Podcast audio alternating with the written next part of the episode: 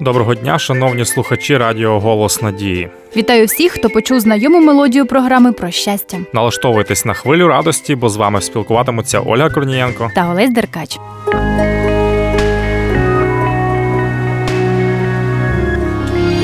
Живи з надією. Радіо Голос Надії. Олю, вибач, будь ласка, я можу тебе дещо запитати? Так, питай. Скажи, будь ласка, ти часто буваєш увічливою? Ну, зазвичай, коли в цьому є необхідність. А ти?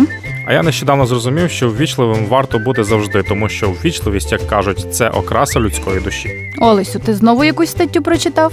Так, ти знаєш, та інформація, яку я прочитав, виявилася дуже корисною Дійсно, розкажи, будь ласка. і з великим задоволенням. Отже, виявляється, що кожна фраза чи слово, яке є висловленням ввічливості у соціумі, мають своє особливе значення.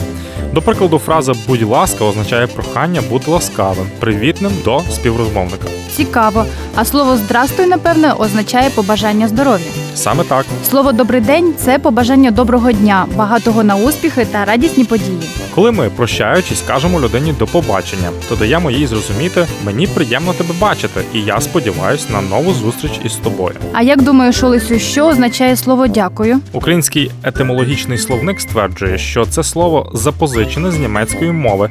Слово данкен означає подяка, від якого і пішло наше слов'янське слово.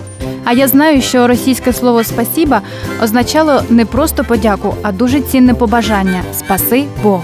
Гарне побажання. Взагалі, я думаю, що кожен, хто вживає слова ввічливості, має змогу обмінятися потужною енергією добра і любові з тим, до кого він звертається. Так, тому що кожне з цих слів несе у собі побажання усього доброго та позитивного, яке, як ми знаємо, повертається до нас у більшій кількості. Тож можна вже починати бути ввічливим і бажати людям добра. Послухаймо пісню.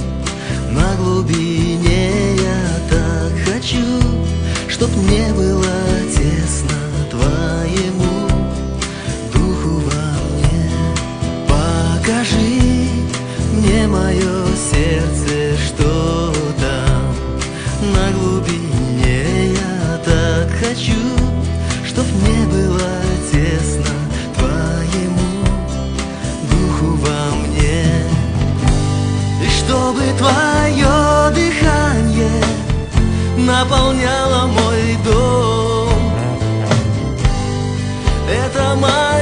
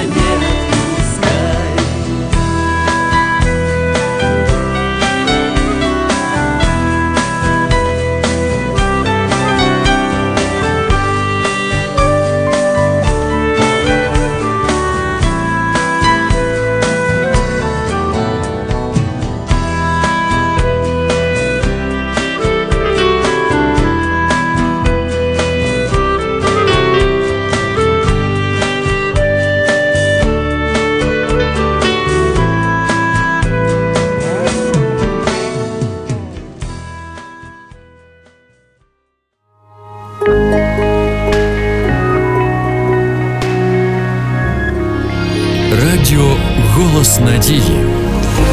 Радіо, яке дарує надію. Отже, вічливість це доброта. Я правильно розумію? Звісно, правильно, Оль. І якщо людина культивує в собі позитивний настрій, то і життя у неї радісне. Тому ми з тобою про це і говоримо у програмі про щастя. А ще у нашій програмі ми поговоримо про серію уроків, які можна замовити безкоштовно за номером 0800 30 20 20. Так, особливо раджу вам замовити уроки Discover або почуття та емоції. Не пожалкуйте. А зараз програма Мішечок щастя добігає кінця. Проходьте уроки та будьте ввічливими. З вами були Олесь Деркач. Та Ольга Корнієнко. До побачення!